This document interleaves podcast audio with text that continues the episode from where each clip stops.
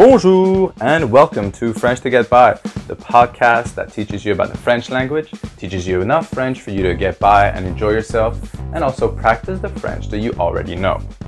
My name is Kevin Cabrera and I'm a French and English teacher at ME Education in Hong Kong. Are you ready to start? Allons-y! And today we'll be going over how to say, I don't understand.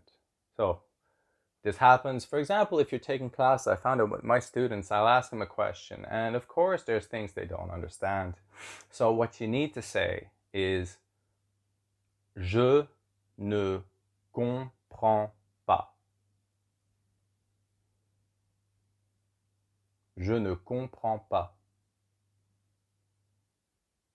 Je ne comprends pas.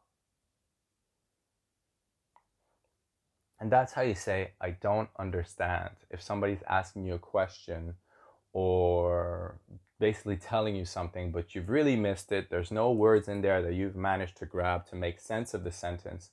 So you say, Je ne comprends pas. That basically means, I don't understand. And that's it for today. Remember to practice, practice, practice, and I'll see you next time.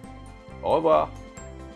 Book your next class with ME Education through our website, meeducationhk.com, or visit one of our centers in Wan Chai, Mongkok, and Kowloon City.